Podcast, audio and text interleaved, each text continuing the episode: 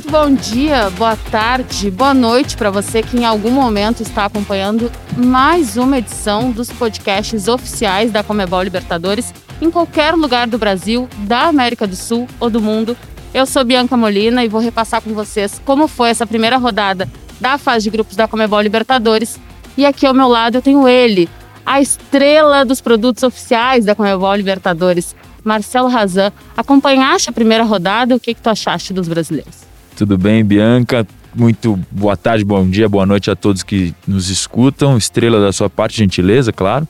É, acompanhei boa parte dos, dos times brasileiros.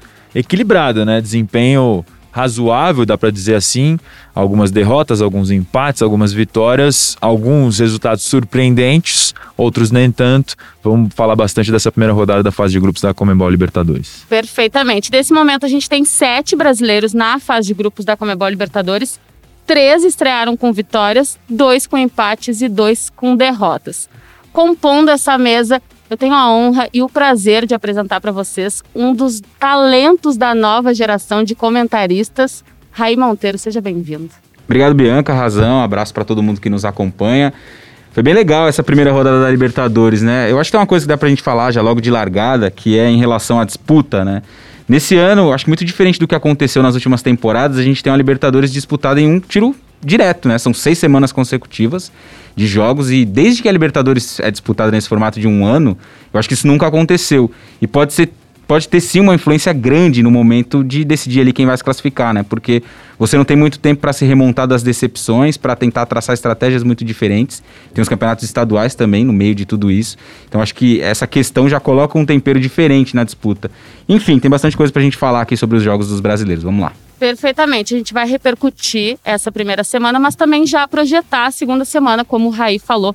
Serão seis semanas, agora teremos mais cinco semanas de muita bola rolando pela fase de grupos da Comebol Libertadores. E antes de falar das dores, vamos falar das flores. Quero começar falando sobre o São Paulo de Hernan Crespo, que foi um brasileiro que, em termos de placar, melhor estreou, né, Razão? Verdade, Bianca. Se impôs muito bem contra o Sporting Cristal fora de casa. O time do Crespo está com um início promissor, né? É, só uma derrota em oito jogos, seis vitórias, um empate. Realmente teve uma atuação de imposição para empolgar o seu torcedor. Venceu, venceu com mérito, venceu bem. É, e realmente começa essa Comembol Libertadores com o pé direito do jeito que o torcedor de São Paulo há algum tempo não via, né?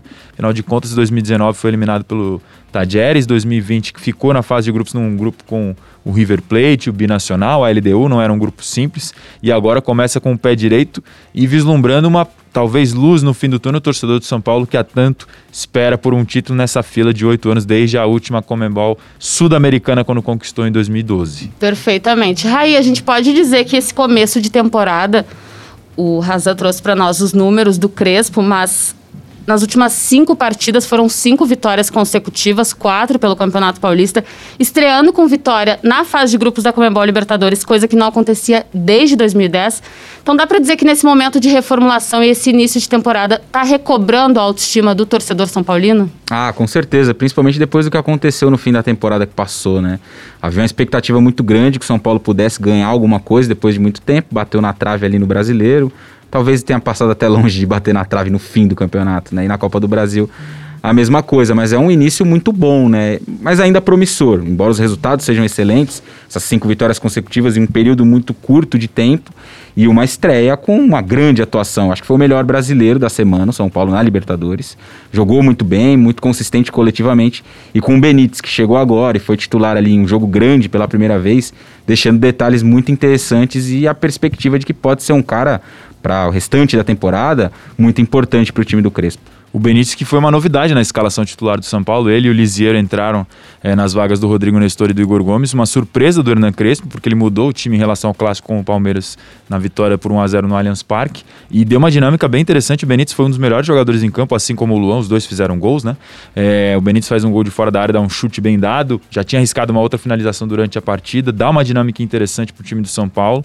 E aumenta a competitividade dentro desse elenco do Crespo, que é justamente o que eles tanto buscavam quando mudaram o perfil fizeram seis contratações para essa temporada de 2021. Perfeitamente, só para completar, o Éder também mais uma vez entrando bem e o Crespo inclusive falou depois em entrevista coletiva depois da partida, ele pelo jeito não tem nenhum apego à escalação inicial. Se der na telha ou se ele sentir que algum jogador está merecendo mais que o outro, ele muda mesmo. É, exato. Isso ficou muito claro nesse jogo. Me surpreendeu muito a entrada do Lisieiro. É, a questão do Benítez eu até esperava. Acho que ele vai ser um cara que vai brigar muito e vai, vai acabar sendo titular, na minha visão, na, naquela vaga ao lado do Luan e mais um meio-campista. Eu até imaginava Nestor, Luan, Nestor, Daniel Alves e mais um. A questão do, da impossibilidade de ter o Igor Vinícius acabou empurrando o Daniel Alves para a ala, que jogou bem já contra o Palmeiras e nesse jogo de novo.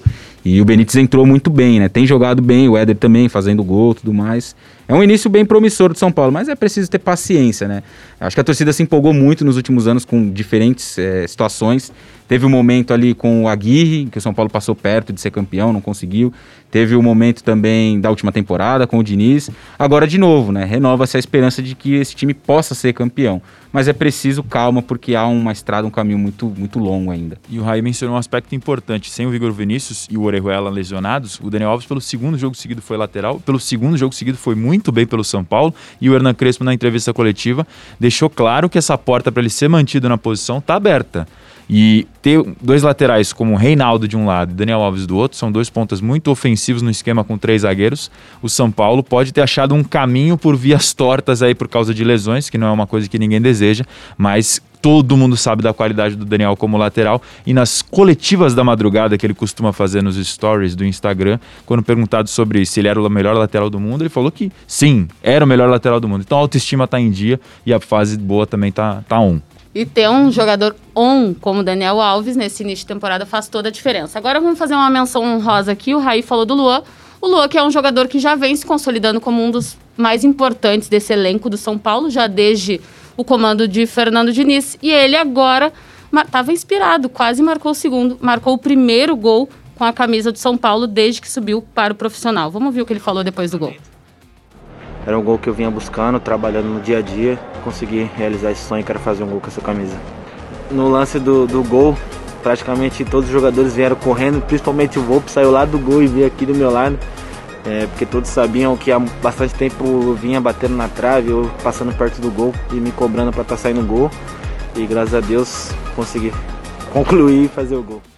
O Rai falou uma coisa importante que é esses números, esses números bons, extremamente positivos do São Paulo, mesmo em meio a um calendário extremamente atribulado, né? Foram cinco jogos em dez dias e cinco vitórias. São Paulo, então, um dos brasileiros que começou com o pé direito, muito mais que com o pé direito, a fase de grupos da Comebol Libertadores, ganhando e ganhando bem e fora de casa. 3 a 0 e o Luan participa também do gol do Benítez, ele faz o desarme, a bola sobra para o Benítez bater para o gol. É, de fato, uma grande atuação do Luan, que é um jogador que todo mundo via com uma característica mais de destruição por ser um primeiro volante, tem muita força, muita chegada, mas cada vez mais, desde o Fernando Diniz, ele vem aprendendo a sair com a bola, fazer essa saída de jogo do São Paulo e tem melhorado o time. Perfeitamente. Agora vamos equilibrar.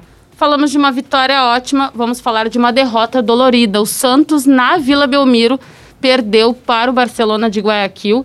Uma derrota já numa estreia assim, dói no torcedor, né? E num grupo que não é simples, que tem Boca Juniors, The Strongest, é, o Boca estreou vencendo o The Strongest no mesmo grupo, já se isolou na liderança ali junto com o Barcelona de Guayaquil. E o Santos que tem o Barcelona de Guayaquil com uma pedra no sapato, né? Já foi eliminado pelo time justamente na Vila Belmiro, naquela edição em que o Palmeiras também acabou caindo para o mesmo Barcelona de Guayaquil.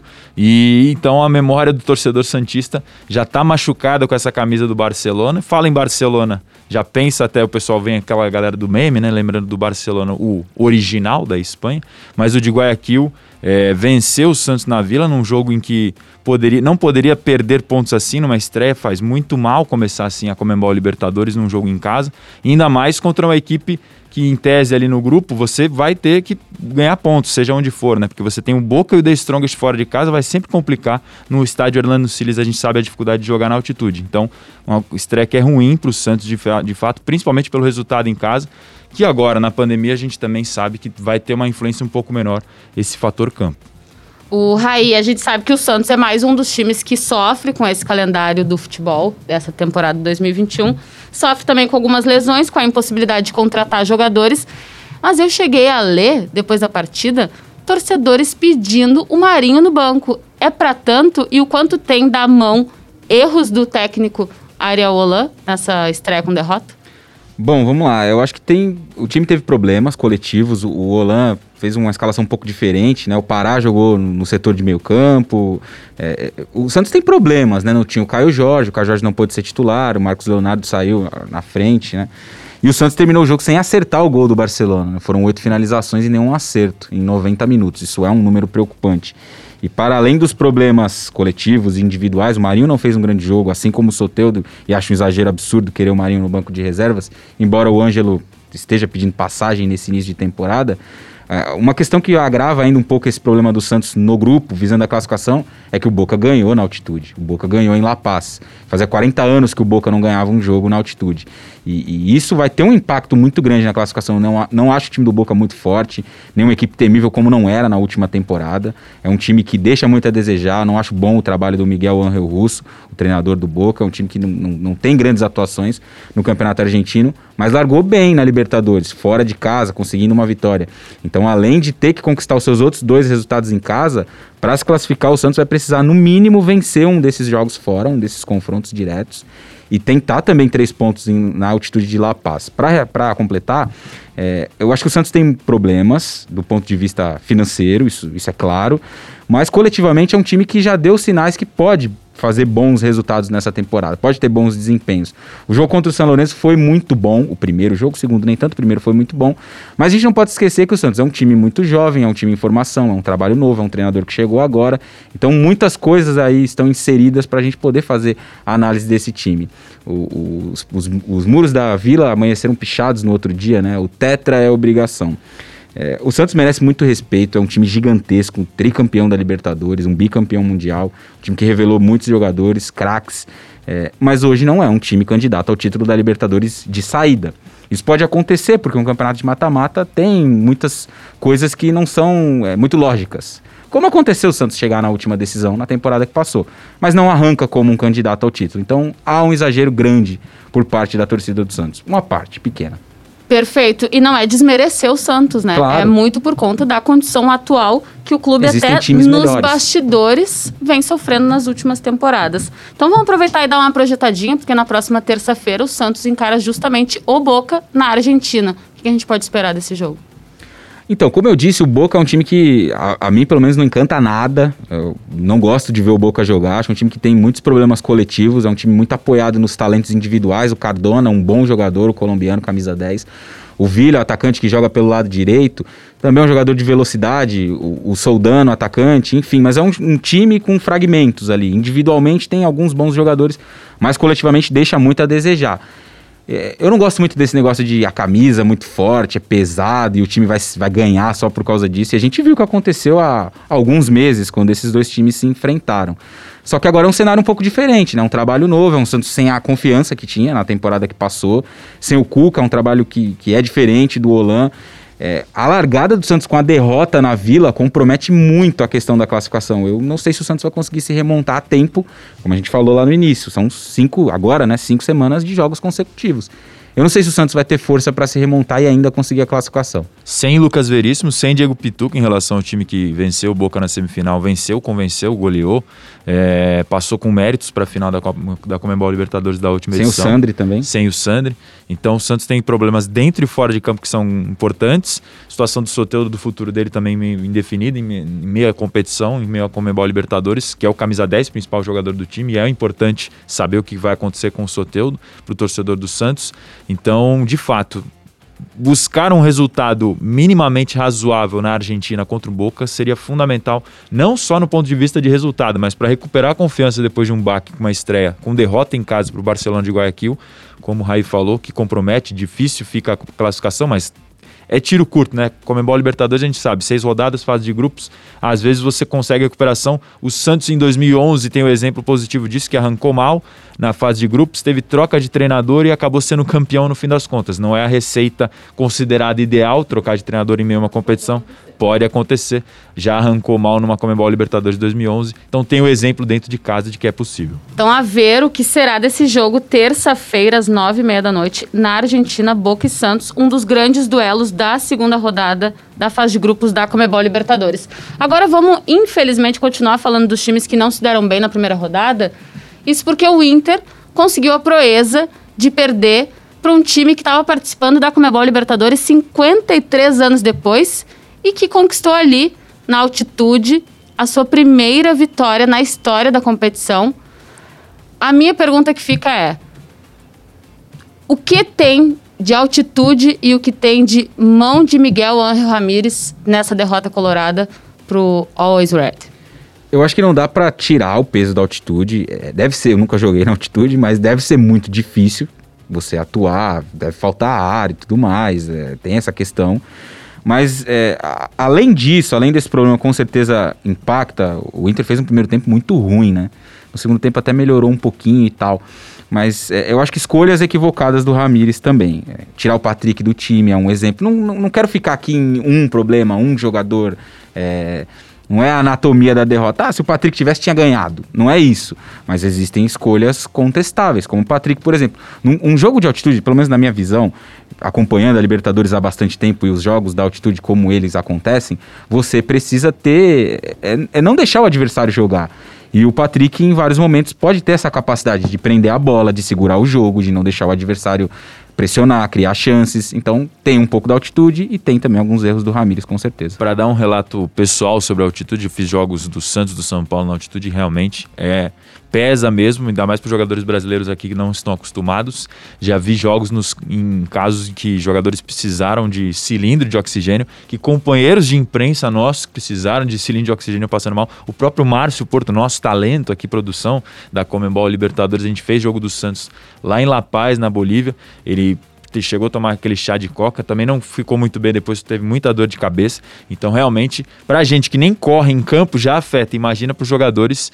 É, eu lembro só um caso rapidinho. Uma vez eu esqueci de pegar uma escalação, desci a escada correndo. Quando fui subir correndo de volta, esqueci da altitude, esqueci que estava lá. Cheguei na cabine cabeça latejando, ofegante pra caramba, só de dar um piquezinho, então realmente afeta bastante. Não, eu tenho certeza que a altitude é um ponto bem importante nesse tipo de confronto, mas não menosprezando o adversário, a gente espera, no mínimo, que o Inter conseguisse segurar o 1 a 0 ou um empate, porque o Always Ready não tem nenhuma expressão em Comebol Libertadores. E me surpreendeu que depois da partida o Maurício falou que eles foram surpreendidos, porque eles estudaram o time a partir de uma forma de jogar que eles vinham jogando no campeonato nacional e eles foram pegos de surpresa porque o adversário mostrou uma outra postura. Então, agora em casa, o Inter vai ter a possibilidade de reverter esse início de fase de grupos e encara o Deportivo Tátira terça-feira às 7h15 da noite. O Miguel Ángel Ramírez pode sofrer com aquela coisinha chamada que a gente convive constantemente no futebol brasileiro, o imediatismo? Ah, com certeza, já está sofrendo, né? Eu já vejo um movimento considerável de muita gente que não queria que ele viesse, né? muita gente queria a manutenção do Abel. E, e vai haver uma comparação, né? Para o torcedor é difícil você pedir que não compare, porque o Abel pegou o time ali e imediatamente ele colocou o Inter de novo na briga pelo título. E ele só não foi campeão brasileiro porque o Inter não ganhou do, do Corinthians, que é um, um dos piores Corinthians que eu já vi na minha vida, na última rodada do campeonato. Só por isso o Inter não ganhou o Campeonato Brasileiro. Então, é, com certeza ele vai sofrer essa pressão. Como, assim como é com o Crespo e com o Olan, que a gente já falou aqui, é um trabalho novo, é uma filosofia muito diferente, é uma adaptação para vários jogadores que não jogavam dessa forma. Né? É, não, não é a gente olhar para o Inter do ano passado, por exemplo, e lembrar, ah, mas o Kudê fazia um trabalho que gostava de ter a bola. Um exemplo muito vago aqui. Não é isso, é um estilo muito diferente. Né? É, o, o, Miguel Ramírez, que é um adepto de, do, do jogo de posição, ele e outros treinadores que são adeptos desse estilo dizem que é, aprender a jogar o jogo de posição é quase que aprender um novo idioma e aprender um novo idioma demanda muito tempo. Então, o Inter vai precisar de paciência para colher resultados. No Inter, nesse grupo B, que de forma surpreendente, a gente termina a primeira rodada, né? Com Always Red com três pontos, o Deportivo Tátira com três pontos, Olímpia Internacional com zero. Se você olha a primeiro à vista, a primeiro olhar, os dois favoritos estrearam perdendo, né, Bianca? Perfeitamente. Eu ia falar justamente sobre isso quando a gente estava falando sobre o São Paulo, porque no grupo do São Paulo teve uma coisa parecida porque o Rentistas empatou com o Racing. É justamente o próximo adversário do São Paulo, no Morumbi, na quinta-feira. Um time muito pouco conhecido, mas que já na primeira rodada mostrou que, peraí, a gente tem mais o que observar, né? É, eu vi uma boa parte desse jogo entre rentistas e, e Racing e me surpreendeu muito o nível muito fraco do Racing. Era um time bom na temporada retrasada com o Cudê, quando ganhou o argentino, depois na passada com o BKSS. Foi um time que competiu e eliminou o Flamengo, né, com uma estratégia muito específica naquelas duas rodadas. Mas na mão do Pizzi, que já tinha é, mudado muito a seleção chilena ele pegou o Chile do São Paulo, até ganhou a Copa América, mas um ano depois ele não conseguiu levar o Chile para o Mundial da Rússia. O trabalho dele é bem frágil. Não sei nem se ele vai chegar até o jogo contra o São Paulo, já está bastante pressionado. Os resultados na Argentina são ruins. O resultado da Libertadores de, de largada foi muito ruim. E diferentemente do que aconteceu na última temporada, o grupo do São Paulo é bem mais acessível, né? Na temporada que passou, ele deu em Quito altitude, o River é o River. E o Binacional, que não é um time forte, mas o São Paulo perdeu na estreia. Dessa vez já ganhou e tem adversários mais acessíveis. Perfeitamente. Por isso que é sempre bom falar que em Comebol Libertadores, especialmente, a gente, eu que sou de talvez uma das mais jovens aqui dessa bancada, eu cresci ouvindo a importância do peso da camisa, né? Muito porque não vivíamos tempos pandêmicos e também existia o fator torcida, mas esse Racing e rentistas é mais um exemplo de que às vezes não só a história, aliás, a história não entra em campo e às vezes ter mais história do que o adversário pode não significar nada. Agora voltemos a falar das flores. Mas flores com um pouco de dores, porque foi sofrido, mas o Flamengo venceu na Argentina de virada. Vamos falar um pouquinho sobre esse início agora do zero de Comebol Libertadores do Rogério Ceni. Da última vez que ele esteve na competição pelo mesmo Flamengo, ele não teve nem muito tempo de trabalho e já foi eliminado. Tu acabaste de falar, né, Raí? Justamente para o Racing. Agora ele tem a possibilidade de começar um trabalho desde o início da primeira rodada, podendo ser mais um técnico a ser campeão, aliás, mais um nome a ser campeão como jogador e como técnico, começa vencendo, mas não convencendo. É. Eu acho que o Flamengo do Rogério, ele é, é, é, muito curioso, porque aqui no Brasil a gente vê muita gente bater no Flamengo do Rogério, né? Muita gente critica, reclama e tal. Eu acho que o time tem acertos e, e, e erros, né? Tem virtudes e defeitos. Ofensivamente, ele conseguiu ajustes interessantes. Né? O time já é muito bom tecnicamente, mas ele conseguiu ajustes interessantes na dinâmica ofensiva. O Isla passando muito em um corredor, é, o Felipe Luiz ficando mais na saída de bola, tudo coisas, assinaturas dele, o Arão na zaga, tudo mais.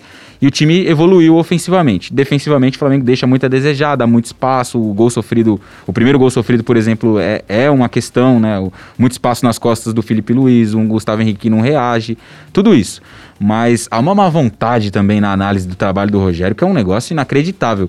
E, e a gente vê na América do Sul muitos torcedores e pessoas que veem o futebol admiram o jeito que o Flamengo joga, o jeito do trabalho do Rogério. E aqui no Brasil todo mundo acha ruim, não presta, é uma porcaria, não é igual o Jorge Jesus. Então, eu acho que de largada tem isso, né, pra gente olhar. Há muita má vontade com o trabalho do Rogério. Repito, não é excelente, não é fora da curva, mas está muito distante de ser um trabalho ruim também. Quando a gente estava falando do Internacional, você comentou do Ramires, a comparação inevitável com Abel Braga, que é até um pouco desleal, porque é um ídolo gigante né, no Beira Rio. E aí, no caso do Rogério Ceni, não é comparando também, proporcionalmente são diferentes, mas a comparação, qualquer comparação com o Jorge Jesus vai ser desleal, porque uma temporada como a do Flamengo de 2019 é praticamente impossível a gente ver ser repetida por um clube brasileiro. Muito difícil. Mas o Rogério vem de título do Campeonato Brasileiro da Supercopa, né? É, e num título do Campeonato Brasileiro que o Flamengo, na reta final, conseguiu arrancar. Não foi o futebol nem perto do que jogou em 2019, dá, a gente precisa fazer essa ressalva. Mas sim, acabou de ser campeão duas vezes. Então, acho que precisa ter mais paciência. E é impressionante como times como Palmeiras e próprio Flamengo, que foram campeoníssimos na última temporada, tem pressão nessa nova temporada, com o início de estaduais ainda. Então, realmente é um pouco louco esse nosso calendário do futebol brasileiro. A gente teve a oportunidade de entrevistar o Rogério Ceni no podcast é, da Comembol Libertadores e ele lembrou: dos 32 times da Comembol Libertadores, só um vai ser campeão. Tem que avisar isso pra galera. Ou então eu reforço aqui já o convite para quem não ouviu, um bate-papo de mais de uma hora de duração, porque o Razan fala muito. Fala mais que rádio. Técnico do Flamengo, Rogério Senna, ele falou entre outras coisas sobre essa comparação, essa sombra que ele tem por trás do Jorge Jesus nos canais oficiais da Comebol Libertadores. E tem uma outra coisa, né? A gente vê também muitos torcedores não se, não se permitem comemorar. O Flamengo ganhou duas vezes na sua história em jogos de Comebol Libertadores na Argentina. Um jogo em 82 contra o River. O Flamengo não, não vencia na Argentina pela, pela Comebol Libertadores desde 1982, um 3 a 0 sobre o River. Exato. E agora, O Flamengo ganhou um jogo contra o Vélez, um jogo difícil. O Vélez é um bom time, treinado pelo Pellegrino. Tem o Thiago Almada, que é um argentino que a gente vai ver muito em breve no, na Premier League, no campeonato em La Liga, na Bundesliga, sei lá, em algum lugar da Europa a gente vai ver porque ele joga muita bola. O time é líder da sua chave no campeonato argentino. O Flamengo foi lá, saiu atrás, empatou, saiu atrás de novo, conseguiu uma virada. Então, o torcedor também não conseguiu desfrutar de uma vitória dessa por birra de um treinador que tem uma identificação muito grande com outro clube e é campeão brasileiro e está fazendo seu trabalho, se esforçando muito, não só para fazer o time jogar bem, mas para conseguir uma identificação com a torcida, é uma bobagem muito grande. E o torcedor do Flamengo estava machucado, se a gente lembrar em Comembol Libertadores, antes do Jorge Jesus, o Flamengo vinha com dificuldades na competição internacional. Fase de grupos tropeçava, teve eliminações traumáticas, tinha um problema ali na, do Flamengo na Comembol Libertadores, desde o título marcante da década de 80 até agora conseguir voltar ao topo da América. Então, é que a fase talvez seja tão boa que o torcedor começa a ficar um pouco mal acostumado. É que a régua foi lá em cima, né? Então a exigência, consequentemente, aumenta também. Antes da gente encerrar o assunto Flamengo, fazendo coro a isso que o Raí falou agora, os canais oficiais da Comebol Libertadores aqui do Brasil divulgaram um vídeo muito legal feito a partir do último jogo, a vitória do Flamengo sobre o Vélez. E nos comentários é interessante se vocês forem lá no Instagram oficial ou no Twitter oficial da Comebol Libertadores aqui do Brasil, os torcedores mesmo analisando esse vídeo pensando: nossa, não tinha reparado, nossa, mas é assim mesmo? Então é engraçado que às vezes a crítica ela vem tão ao natural que eles não percebem. Eu vou rodar um trechinho, mas depois vocês busquem nas redes oficiais da Comebol Libertadores. El fútbol se arma de atrás para adelante. La posición de la línea defensiva determina qué tan ofensivo será un equipo. Apenas Wilmar Roldán da comienzo al partido, Diego Alves ya está gritando sai, sai, sai y los cuatro defensores avanzan en línea. Flamengo vive en el campo rival. La elección de William Arao como central derecho es una definición de principios. El ex volante central es el que más pases da en la cancha con 74 toques. Bom, e é assim, ele conta mais ou menos como se dá ali o setor defensivo do Flamengo. O, vamos aproveitar, acho que nunca é demais a gente falar, porque também divide opiniões o Arão como zagueiro desse time. E vou reforçar o convite para vocês ouvirem o podcast com o Rogério Ceni, porque entre outras coisas ele explica como ele gosta de jogar com esse elenco que hoje é um dos melhores do Brasil que ele tem na mão. Esse vídeo é incrível, né? E, mostra detalhes táticos bem legais. Sobre o Arão, é, a, a, questão é que eu acho que não, não deve ser uma obrigação. Foi uma ótima solução para a última temporada, mas precisa, precisa ser analisado cada contexto e que, o que cada jogo oferece. Então existem jogos em que o Flamengo vai ser muito protagonista, vai empurrar seu rival para trás e vai precisar de qualidade na saída de bola que o Arão oferece. Mas também a gente vai ter outros jogos, como foi esse do Vélez, por exemplo, em que o Flamengo vai ser atacado, vai ter problemas, o time vai estar exposto em contra-ataques, e aí você vai precisar de um zagueiro veloz para fazer uma cobertura, para conseguir fazer um desarme, uma interceptação. E aí pode ter Bruno Viana e Rodrigo Caio, por exemplo. Então eu acho que é uma ótima solução, deu muito certo, vai ser útil ao longo da temporada mas não pode ser uma obrigação. Todo jogo o Arão ser zagueiro. É preciso ver o contexto. Rodrigo Caio e William Arão é uma dupla que dá muita qualidade na saída de bola, né? Os dois têm muita técnica, muita capacidade de fazer aquele passe que o treinador gosta de falar, que quebra as linhas. Agora, eu gostei do acento do nosso querido locutor do vídeo, William Aral.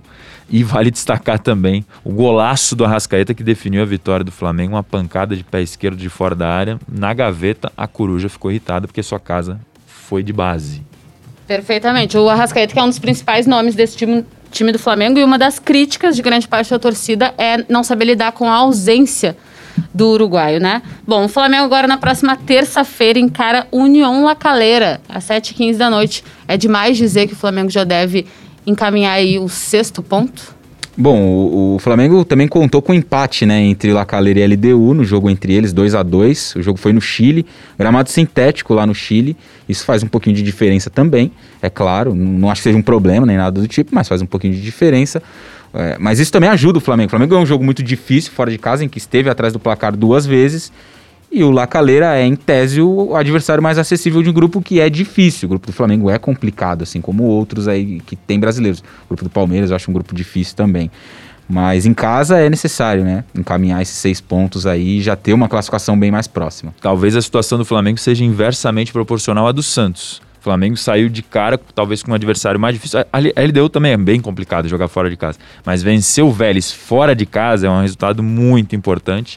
E aí, se conseguir essa segunda vitória, como o Rai falou, já fica com muita confiança para depois encaminhar a classificação. Perfeitamente. Outro time que joga na terça-feira, às 7h15 da noite, é o Galo, que enfrenta o América de Cali. E esse Atlético Mineiro começou tropeçando e decepcionando, né? Porque mesmo que fora de casa se esperava mais contra o Deportivo Laguaira. Demais, né?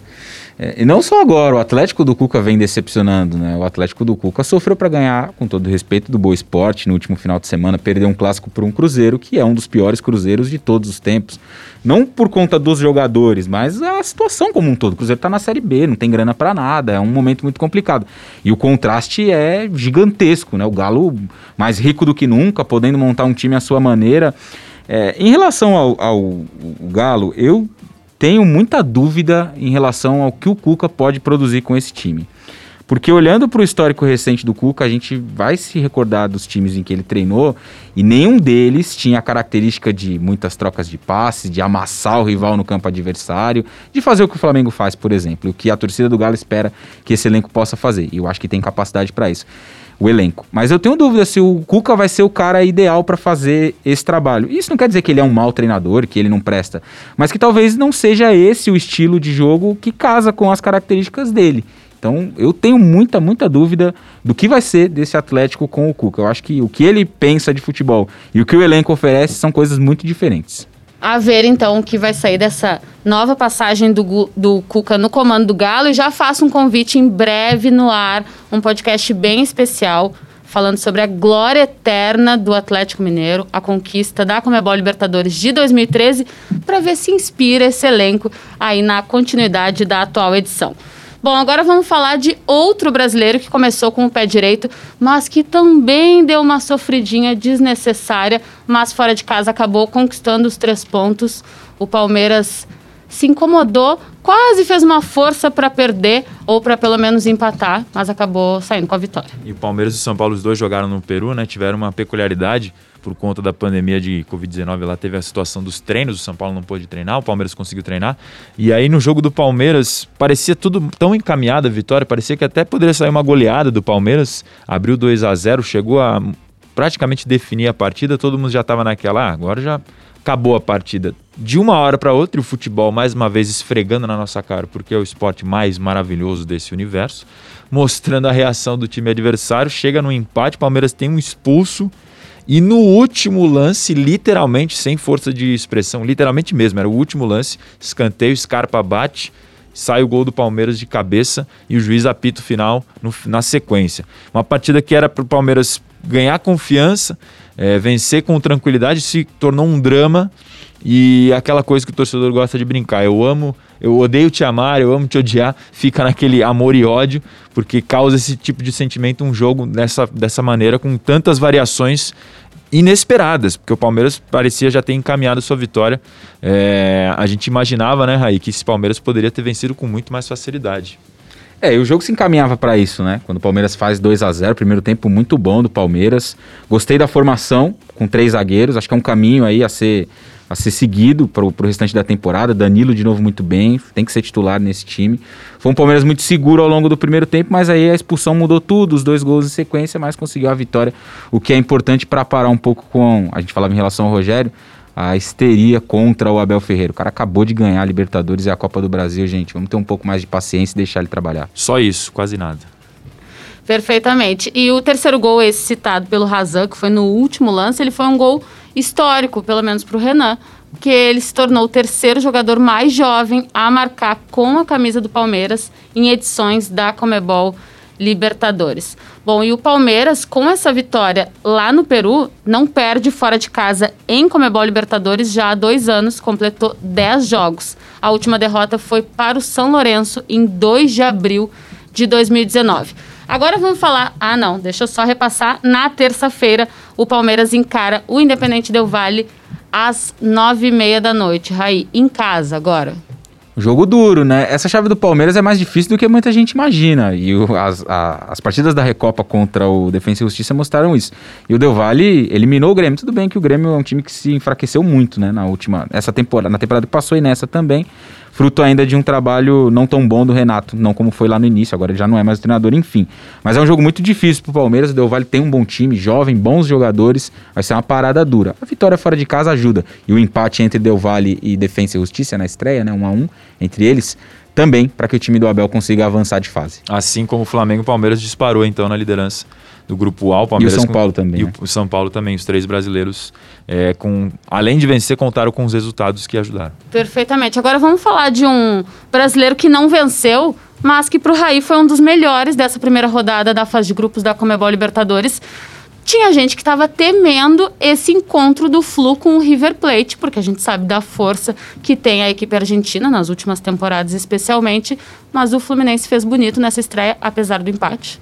Muito, né? É, tem muita gente que fala de merecimento no futebol, eu acho que isso é um negócio meio complicado, porque o futebol é um jogo de eficiência, né? Ganha aquele que marca mais gols, isso é muito claro. Mas se alguém tivesse que vencer no, no Maracanã na quinta-feira, era o Fluminense. Porque o primeiro tempo o River consegue um gol rápido, né? Um gol de pênalti do Montiel, um pênalti cometido pelo Marcos Felipe. E aí o Flamengo, Fluminense equilibra muito o jogo, uma marcação muito bem feita, organizado, o time parecendo muito com aquele time do Odair, que na minha visão tinha um mérito, além de muita organização, de ser muito competitivo no Campeonato Brasileiro que passou, depois com o Marcão também. E o, o, Fluminense conseguiu repetir isso contra o River e anular as principais características do time do Galhardo, que não fez uma grande noite do ponto de vista individual, mas coletivamente também deixou muito a desejar. No segundo tempo vem o empate no gol do Fred, já com o Casares em campo. O Casares entrou muito bem bola pro gol do Fred. Depois ele obriga o Armani a fazer uma excelente defesa e também coloca o Luca na cara do gol e ele acaba perdendo. O Fluminense fez uma estreia aí de encher os olhos. Eu acho que o Fluminense é o brasileiro numa situação mais difícil por conta de não ter um grande elenco e o grupo é muito complicado. Porque Júnior ba Barranquilha e o, o, Santa Fé, que empataram, é, são times muito bons também, né? Então vai ser para o Fluminense um desafio muito grande avançar. Mas essa estreia, né, esse bom jogo contra o River, deixou perspectivas muito interessantes e com certeza o torcedor muito orgulhoso e esperançoso do que esse time possa fazer. É o tipo do jogo que o desempenho empolga mais, claro, do que o resultado, porque não era. É, você vencer em casa é importante na Comebol Libertadores, mas contra um adversário do tamanho do River Plate e não só da tradição, mas o peso da técnica desse time do Marcelo Galhardo, que sempre vem chegando nas fases finais da Comembol Libertadores nos últimos anos, realmente acho que empolga bastante, como o Raí falou, apesar de não ter vencido, o horizonte é interessante. Perfeitamente. E o grupo do Flu tá todo embolado, todo mundo empatou, estão os quatro ali com um ponto na quarta-feira às nove da noite, fora de casa, Santa Fé e Fluminense. Kaique é um dos nomes para a gente observar ao longo dessa Comebol Libertadores? Com certeza, é um garoto que ontem fez um grande jogo, tanto ele quanto o Luiz Henrique, né, os dois homens mais abertos. É engraçado, né? O Fluminense tem muita juventude pelos lados do campo e à frente os dois jogadores mais experientes. O Nenê, que fez um bom jogo. O Nenê é muito combativo nesse jogo contra o River, se destacou muito sem a bola. E o Fred é a mesma coisa. É, muita gente critica o Fred por, por conta da idade, né? Eu acho que tem essa, essa questão ainda no futebol brasileiro, que o jogador que é mais velho, para muita gente não presta. Mas o Fred, ele precisa de poucas chances, né? É, uma bola chegou para ele ontem, ele fez um gol. Se chegasse mais uma, talvez ele faria também. Então é um jogador para se ter no elenco, importante demais. E, e, esses garotos, o Kaique e também o Luiz Henrique, são caras que, além deles, o Martinelli também, que já fez uma reta de chegada muito boa do Brasileirão, o Calegari. Xerém revela muita gente boa e vai ser assim de novo nessa Libertadores. Perfeitamente. Então, só para repassar a agenda de próximos jogos, se você estiver ouvindo esse podcast até terça, às seis da tarde, estaremos atualizados. Na terça-feira tem Galo e América de Calha, 7h15 da noite. Também às 7h15, Flamengo e União La Calera. Também às 7h15, Inter e Deportivo Tátira. Às 9h30 da noite, Boca e Santos. Para mim, o jogo dessa segunda rodada da Comebol Libertadores. Às 9h30 da noite, Palmeiras e Independiente Del Vale. Na quarta, às 9 horas, Santa Fé e Fluminense. E na quinta, estaremos lá no Morumbi, São Paulo e Rentistas. A gente está encerrando mais uma edição do podcast oficial da Comebol Libertadores. A fase de grupos, ela tá só começando. Vocês acompanhem conosco. Nas segundas-feiras tem live na Twitch, lá no Twitter, conversa em áudio para projetarmos mais uma rodada. E quer deixar o teu convite também? Twitch, a galera da Twitch pode chegar se quiser. Eu falei Twitch, né? Não, Na é verdade, eu tá tava certo. falando Spaces do Ah, Twitter. Mas, mas você já falou as duas coisas, tá bonito, é isso aí. Na Twitch a gente vai fazer muito conteúdo lá na twitch.tv barra Libertadores, a gente vai fazer lives é, trocando ideia com a galera, reagindo a- às- aos jogos da, Liberta, da, da Comembol Libertadores, é, de repente fazer uma jogatina de videogame, vamos ver. A gente vai fazer muito, construir esse conteúdo muito com a galera, então todos são muito bem-vindos. A gente já estreou no sorteio da Comembol Libertadores da Comembol Sul-Americana, foi muito legal. Esperamos todos vocês, twitch.tv barra Libertadores. Vocês viram? Por isso que eu falo que ele é a estrela dos produtos oficiais da Comebol Libertadores. Marcelo Razan, obrigada mais uma vez pela parceria. Nos vemos semana que vem e a ver se os brasileiros terão um desempenho ainda melhor do que alguns deles tiveram essa semana. Tamo junto, Bianca. Eu que agradeço a parceria, a gentileza das palavras. Foi um prazer participar. Estaremos muito juntos produzindo bastante conteúdo para as redes sociais da Comembol Libertadores. São sete brasileiros na fase de grupos da Comebol Libertadores. Três estrearam com vitórias, dois com empates e dois com derrotas. Raí, jornalista do Band Esportes e que também fala sobre futebol no Taticamente. Vou repetir aqui, um dos talentos da nova geração, sabe tudo de futebol brasileiro e sul-americano. Um prazer te receber aqui e espero te trocar essa bola contigo mais vezes. Valeu, Bianca. Obrigado pelas palavras. O prazer foi o meu estar aqui com você, com o Razan, falar sobre futebol, que é o que a gente gosta de fazer. Até a próxima. Nos acompanhem nas redes sociais oficiais, no Twitter, arroba LibertadoresBR, no Instagram também, LibertadoresBR. A gente também tá no Facebook, no Spotify, no Deezer e onde mais vocês quiserem. Um beijo, até a próxima.